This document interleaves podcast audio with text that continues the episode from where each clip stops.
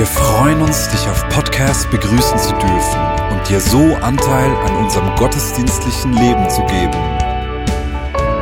Wir danken dir für jede Form des Mittragens. Mit einer Online-Spende auf der Website kannst du die Vision der Vineyard Bern finanziell unterstützen. Wir wünschen dir viel Inspiration beim Hören der Botschaft und Gottes Segen.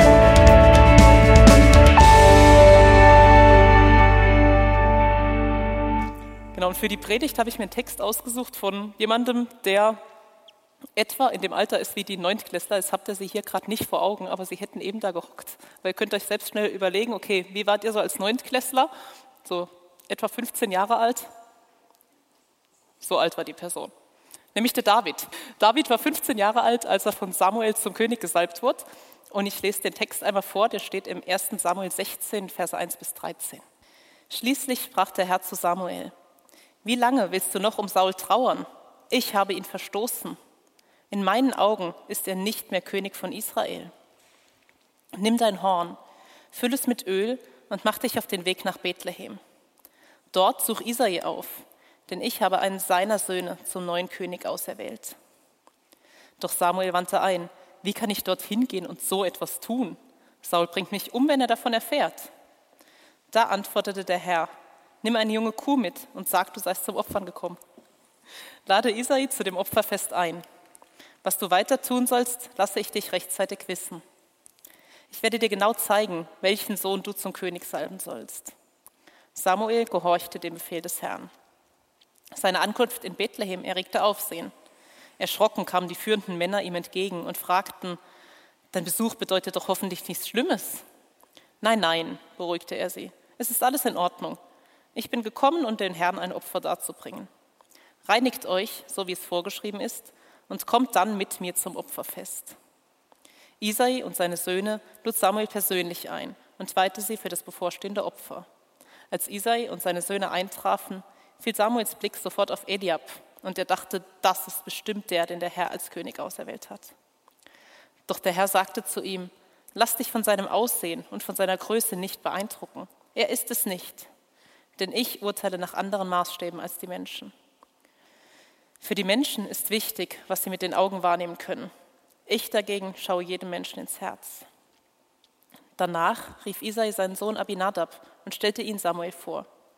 Doch der Prophet musste sagen, auch diesen hat der Herr nicht auserwählt.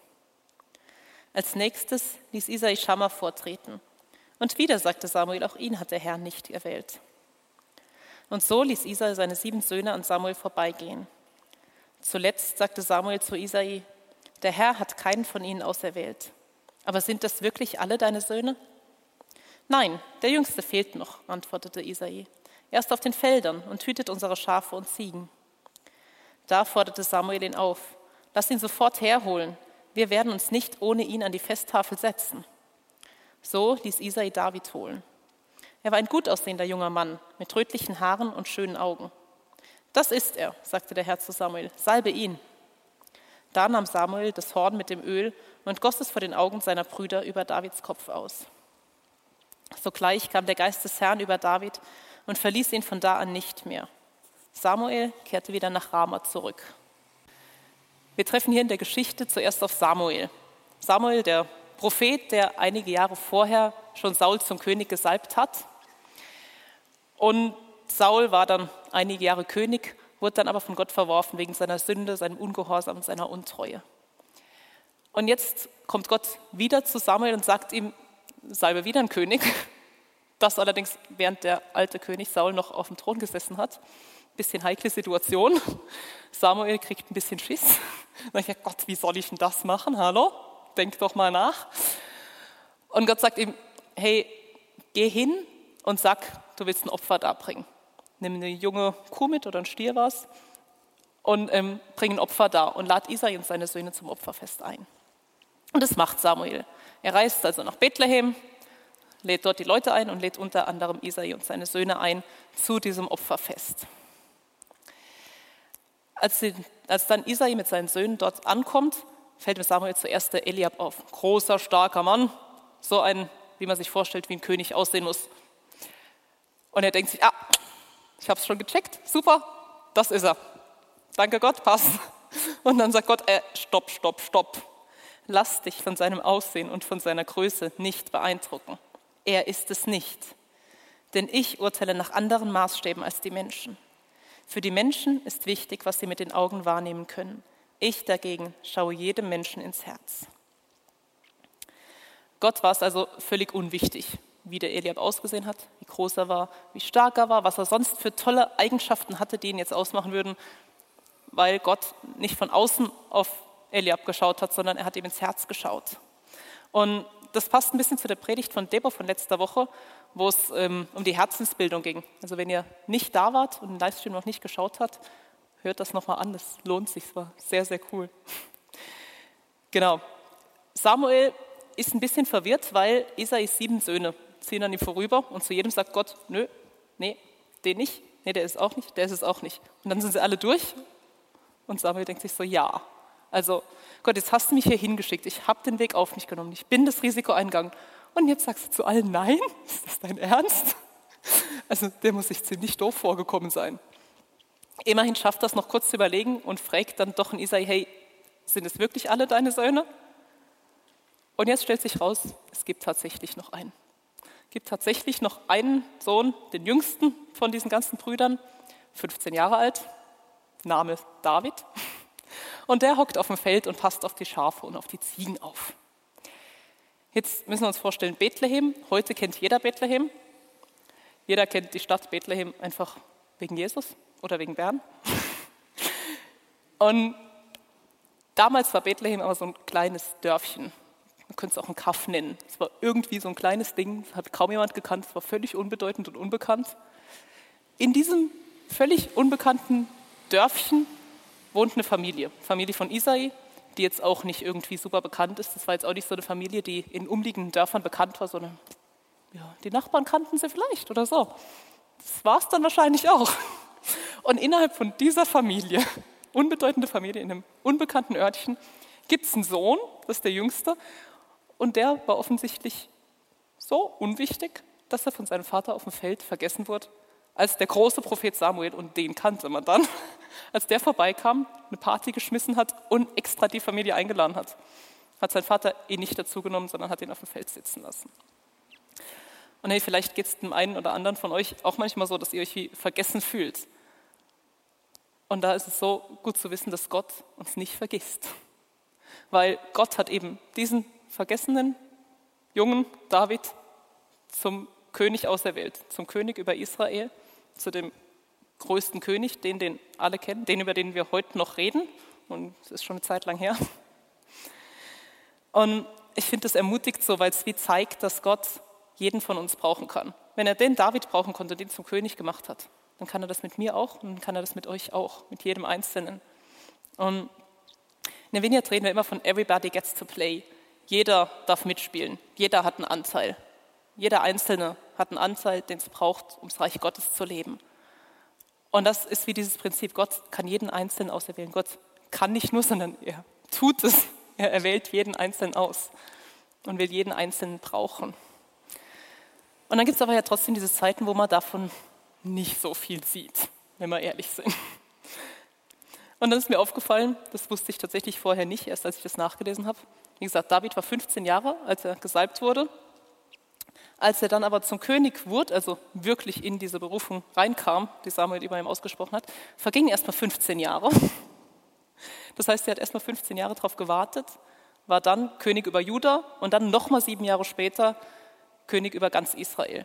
Das heißt, er hat insgesamt 22 Jahre lang gewartet, im Alter ab 15 und da sind 22 Jahre, also ist eh eine lange Zeit, aber wenn man 15 ist, ist das noch mal viel länger, habe ich das Gefühl. Und der musste so lange warten, bis das, bis das Realität wurde. In der ganzen Zeit hat er immer mal wieder als Hirte gearbeitet, hat auf die Schafe und Ziegen von seinem Vater aufgepasst. Und wie äußerlich hat man jetzt erstmal nicht so viel davon gesehen, dass der König sein sollte.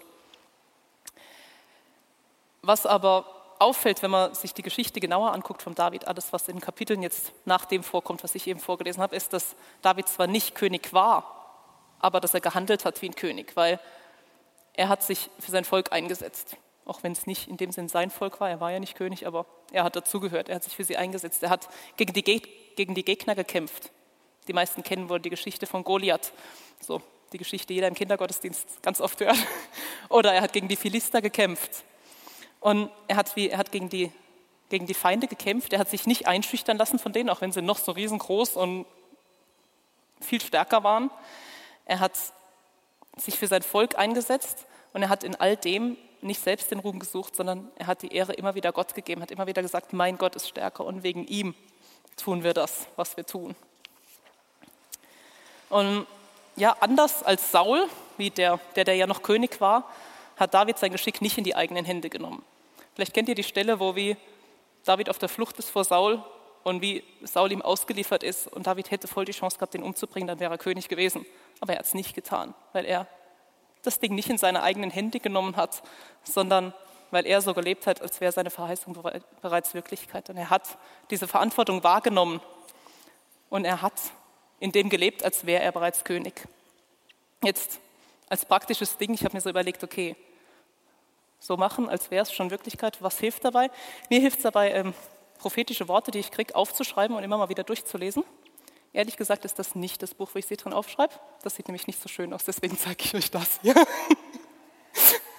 Aber man kann sich ja auch ein schönes Buch dafür machen. Das wäre es vielleicht sogar wert. Vielleicht muss ich das mal machen. Genau. Aber selbst wenn man das regelmäßig macht, selbst wenn man das täglich machen würde, ist es ja doch nicht immer so einfach, dann irgendwie dran festzuhalten. Wenn ich mir jetzt überlege, 22 Jahre warten. Wie hat David das also geschafft, ist so die Frage. Jetzt, wenn wir uns anschauen, wie das damals war, wenn jemand König wurde, dann wird das auf zwei Ebenen deutlich. Das eine war die politische Ebene, das war die Krönung. Kennen wir, können wir uns alle was darunter vorstellen, der kriegt die Krone aufgesetzt und für alle ist klar, der regiert jetzt das Land, der ist es. Der andere Teil war der, der geistliche, der religiöse Teil. Das war eben die Salbung.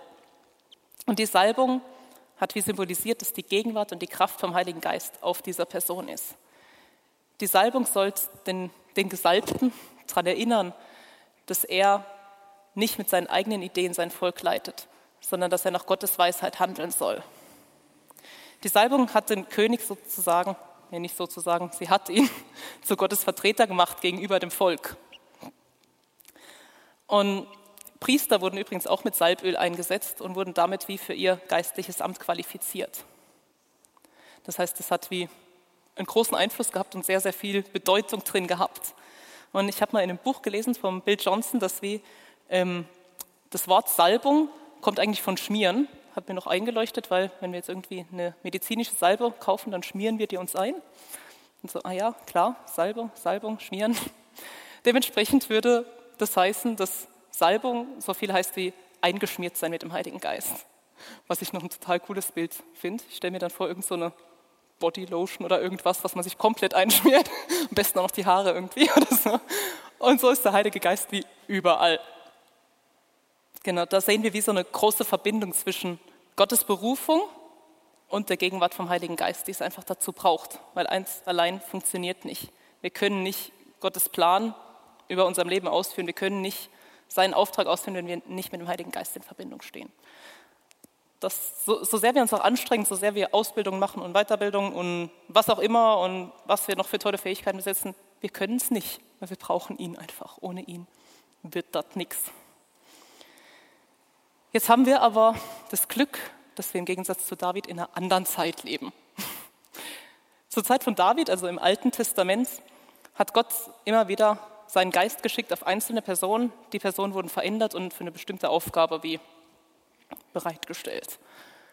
Jetzt sind wir aber ja nach Jesus, nach Pfingsten und seit Pfingsten ist dieser Geist, der wie diesen vergessenen jungen David zum größten König Israels gemacht hat, seitdem ist dieser Geist in uns. Der lebt in uns und ist immer da, tagtäglich. Wir können immer darauf zurückgreifen wir müssen nicht wie speziell gesalbt sein und dann ist die eine Person, ist jetzt die, die irgendwie mit Gott in Verbindung treten kann, sondern jeder Einzelne, der hier in dem Raum sitzt, kann das weil es gar nichts mal so Schwieriges ist.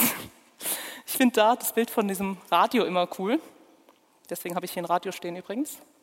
Weil um uns herum sind überall Radiowellen. Und so sehr ich mich auch anstrenge, Ich kann sie nicht riechen, ich kann sie nicht schmecken, ich kann sie auch nicht fühlen und hören, funktioniert auch nicht, sehen übrigens auch nicht. Aber wenn ich jetzt die Antenne vom Radio ausrichte, ausziehe, das Radio einschalte, mache ich jetzt nicht, ihr alle kennt das aber, ihr wisst, wie das funktioniert, dann hören wir einen Sender, dann hören wir die Nachrichten, dann hören wir die Musik, dann hören wir vielleicht auch die Werbung, was auch immer da gerade so um uns rumschwirrt sozusagen. Dann haben wir Zugang dazu und können das hören.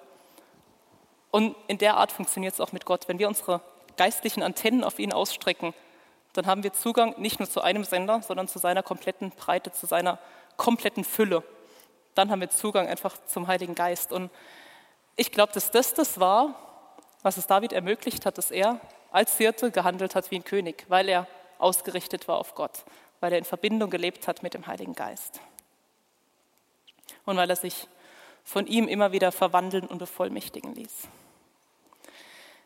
Ich glaube, dass ein Teil von meiner Berufung darin besteht, Mutter zu sein. Was das jetzt heißt, keine Ahnung, ob es da um eigene leibliche Kinder geht oder was auch immer da Gott vorhat. Fakt ist, ich habe keine Kinder, ich bin nicht verheiratet, das Ganze ist ganz weit weg. Aber ich arbeite im Kinderheim und so ein Teil davon lebe ich da irgendwie, auch wenn auf eine ganz andere Art, weil ist ja was ganz anderes.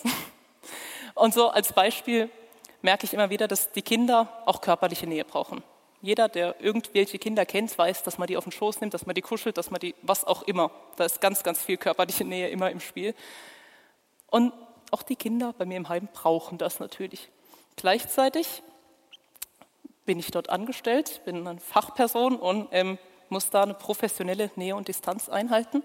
Und das macht es nicht immer so einfach, weil ich bin dann immer in dieser Spannung zu gucken, was die Kinder brauchen, ihnen das, was möglich ist, zu geben und gleichzeitig zu merken, dass meine Möglichkeiten einfach begrenzt sind. Ich kann es nicht, es reicht nicht, es, es ist nicht das, was sie wirklich brauchen würden. Und in dieser Spannung ist es mir wie immer wichtig, in dieser Verbindung zu leben mit dem Heiligen Geist. Immer wieder ihn zu fragen, hey, was, was kann ich, was geht, was geht nicht. Und so habe ich mir zum Beispiel angewöhnt, dass ich auf meinem Weg zur Arbeit immer, wenn ich um die eine Kurve biege, immer wenn ich dort rüber laufe, fange ich an zu beten für den Tag. Und ich segne meine Arbeitskollegen, die an dem Tag mit mir arbeiten. Ich segne jedes einzelne von den Kindern. Und ich frage einfach Gott, hey, wie siehst du mich heute? Was hast du heute vor mit mir? Was, was willst du den Kindern heute durch mich weitergeben? Und meistens sind es recht einfache, teilweise eher unkonkrete Sachen. Also jetzt nichts, wo ich irgendwie höre, du musst heute mit dem Kind Uno spielen oder sowas. Wäre vielleicht cool. Hatte ich noch nie bisher. Sondern es sind mehr so allgemeinere Sachen. Und so weiß ich aber trotzdem, dann starte ich in den Tag und weiß, okay, Freude ist heute ein Thema. Oder, ah, heute soll ich ihnen zeigen, dass sie angenommen sind, dass ich sie gern habe. Oder heute ist Frieden irgendwie ganz wichtig und ich muss irgendwie gucken, dass ich, dass ich selber im Frieden bin, damit ich es ihnen weitergeben kann. Und es hilft. Und genau, es macht einem so deutlich wie, hey, Gott braucht uns heute. Gott braucht uns hier und er braucht uns jetzt und nicht irgendwann in 22 Jahren, wie es bei David war, sondern hier und heute und jetzt und genau in der Situation, wo wir sind das auf einer Arbeitsstelle ist, ob das in der Familie ist, ob das in der Schule, in der Uni, in wo auch immer wir so sind, unter unseren Freunden ist. Gott braucht uns. Und hey, lasst uns nicht warten, bis wir irgendwo dort stehen, was, was uns mal irgendwann irgendwer gesagt hat, sondern lasst uns heute so leben, als wären die Verheißungen, die Gott uns gegeben hat, schon Wirklichkeit, als würden wir schon darin leben. Genau. Das ist wie das eine, was mir durch den Kopf ging. Jetzt kommen wir zu einer nächsten Sache und zwar zum Samuel nochmal. Samuel war an einer ganz anderen Stelle in seiner Lebensgeschichte. Der war nicht 15 und hat darauf gewartet, dass irgendwas passiert, sondern der war ein älterer Herr. Samuel war Richter in Israel, ziemlich lange, hat dann irgendwann sein Richteramt niedergelegt, hat das weitergegeben und war sozusagen in Pension, als Gott ihm irgendwann gesagt hat, dass er Saul zum König salben soll. Hat er dann gemacht. Und jetzt sind noch mal einige Jahre vergangen und plötzlich sagt Gott ihm noch mal, hey, salb einen neuen König. Ich will einen, äh, Saul nicht mehr. Und jetzt müssen wir uns vorstellen, ich weiß nicht, wie alt Samuel war, das habe ich leider nirgendwo gefunden, aber ich stelle mir vor, der hatte schon ein stolzes Alter. Und in diesem Alter sagt Gott ihm was, was mit dem Risiko verbunden ist, ganz real, dass er sterben könnte. Weil wenn der einen König salbt, während ein anderer noch auf dem Thron sitzt, dann hatte Saul ganz einfach die Macht zu sagen, weg mit dem, fertig. Und Samuel hatte garantiert ein bisschen Schiss, aber er hat es gemacht. Er hat Gottes Auftrag ausgeführt, er ist dorthin gegangen, in dieses Bethlehem und hat diesen Jungen zum König gesalbt. Wir haben in dem Jahr als Motto in der Vignette Bern mutige Schritte zu großzügigen Taten, die wir gehen wollen. Wenn das kein mutiger Schritt war, weiß ich es auch nicht. Und dann wiederum, ich glaube, die wenigsten von uns müssen wirklich so ein Risiko eingehen für unsere mutigen Schritte, die wir machen wollen. Von daher können wir eigentlich recht mutig sein. Samuel hat es gemacht, trotz seinem Alter, trotz dem Risiko. Und ich glaube, dass, dass das ein Grund ist, dass er dieses Risiko eingegangen ist, ist mit ein Grund, dass David in seinen 22 Jahren Wartezeit wusste, was seine Berufung ist. Und dass er daran festgehalten hat, dass er sich nicht von abbringen lassen, dass er nicht gesagt hat, pff, alles egal, lassen wir bleiben, sondern dass er daran festgehalten hat und dass er sich bewusst war, zu was Gott ihn berufen hat.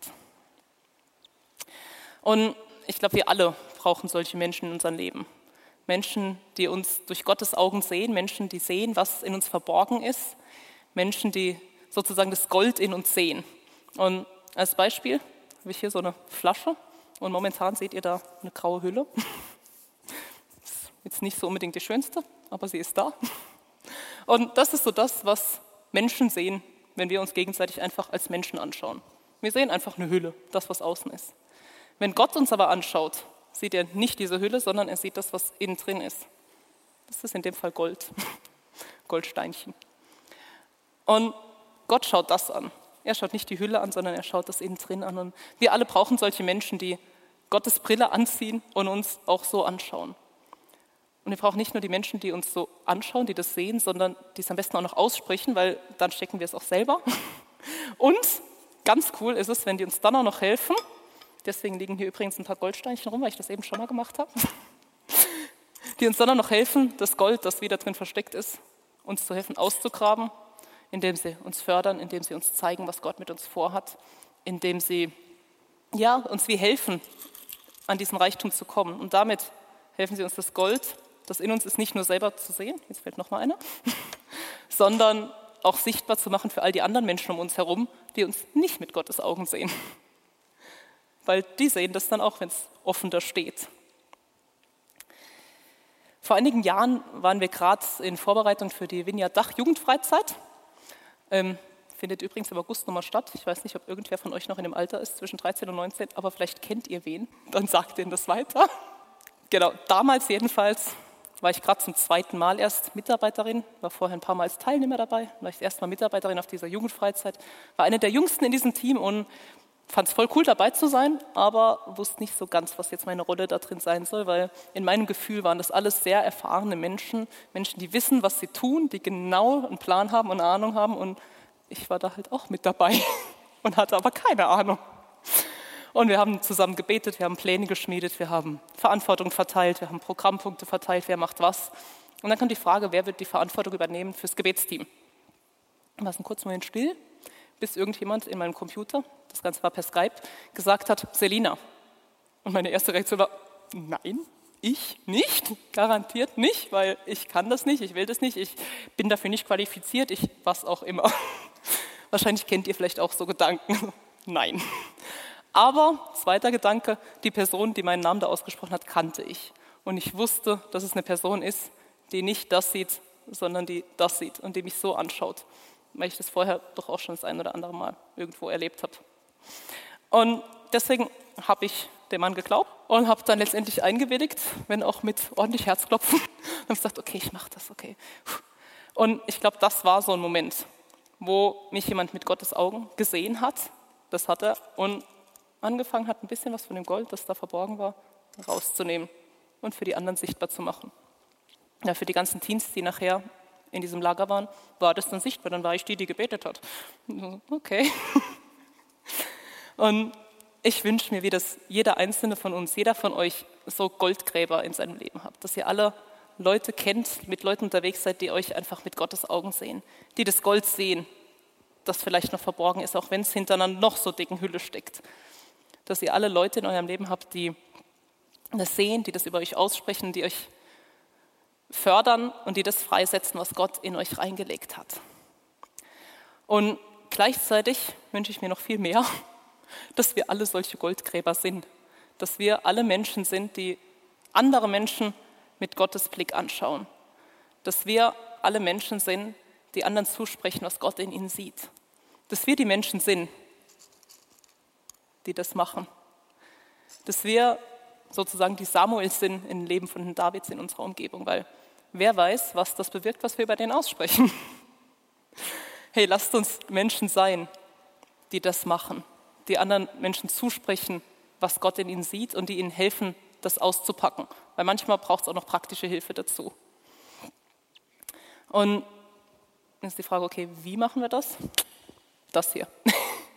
Antenne auf Gott ausrichten, in Verbindung sein mit ihm in unserem Alltag, überall dort, wo wir sind, unsere Antenne auf Gott ausgerichtet haben, weil er wird uns zeigen, wie er die Person sieht. Das können wir nicht selber. Wir können uns nicht selber ausdenken, wie Gott andere Menschen sieht. Auch wenn wir sie noch so gern haben, kriegen wir nicht hin. Aber wenn wir in Verbindung sind mit Gott, wenn wir in Verbindung sind mit dem Heiligen Geist, dann wird er uns das zeigen, dann wird er uns sagen, was er sieht in den Menschen in unserer Umgebung. Jetzt kommen wir schon zum Abschluss und ich will noch mal kurz zusammenfassen, was wir wie da mitnehmen aus, diesem, aus, dieser, aus dieser Geschichte von Samuel und David. Das erste war, Gott hat jeden Einzelnen von uns auserwählt. Er vergisst uns nicht, auch wenn es noch so lange dauert, bis das Wirklichkeit wird, was er uns zugesprochen hat.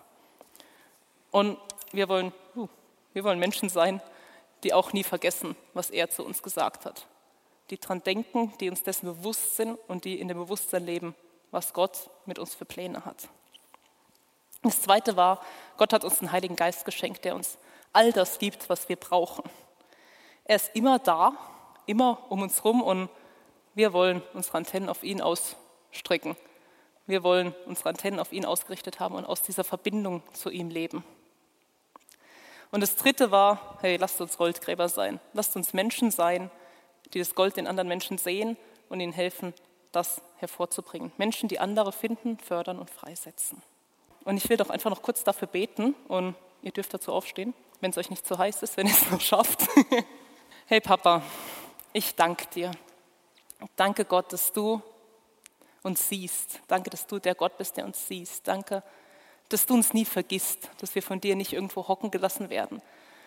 Und Herr, hilf uns, dass wir uns dessen immer mehr bewusst sind, dass wir uns immer mehr bewusst sind, wer du bist, was du in uns siehst und dass du mit uns bist, dass du uns nicht vergisst. Lass uns immer mehr bewusst sein, dass du immer da bist, dass wir immer Zugang zu dir haben und hilf uns, unsere Antennen auszurichten dort, wo es uns gerade schwer fällt. Ich bitte dich wirklich, dass du uns hilfst, dass wir immer wieder in diese Verbindung treten mit dir, dass wir immer wieder aus dieser Verbindung heraus leben, aus dieser Verbindung mit dir und mit, ja, mit deinem Heiligen Geist. Und Jesus, wir wollen diese Menschen sein, die, die das Gold in anderen sehen. Herr, und ich bitte dich, dass du uns dabei hilfst. Zeig du uns jetzt, vielleicht auch gerade in der kommenden Woche, aber auch allgemein, immer wieder das Gold in den Menschen, mit denen wir unterwegs sind. Das Gold in unseren Arbeitskollegen, das Gold in sonstigen Menschen, denen wir begegnen, das Gold in unseren Freunden, das Gold in unseren Familien. Danke, Herr, dass du uns Menschen durch, mit deinem Blick siehst und dass du uns hilfst, dass wir andere auch durch deinen Blick sehen können. Jesus, wir wollen uns dir zur Verfügung stellen. Und genauso segne ich einfach jeden Einzelnen damit, dass wir genau das machen können, dass wir in Verbindung leben können mit ihm, dass wir uns bewusst sein dürfen, dass er immer da ist und dass er uns seinen Blick zeigt auf andere Menschen. Amen.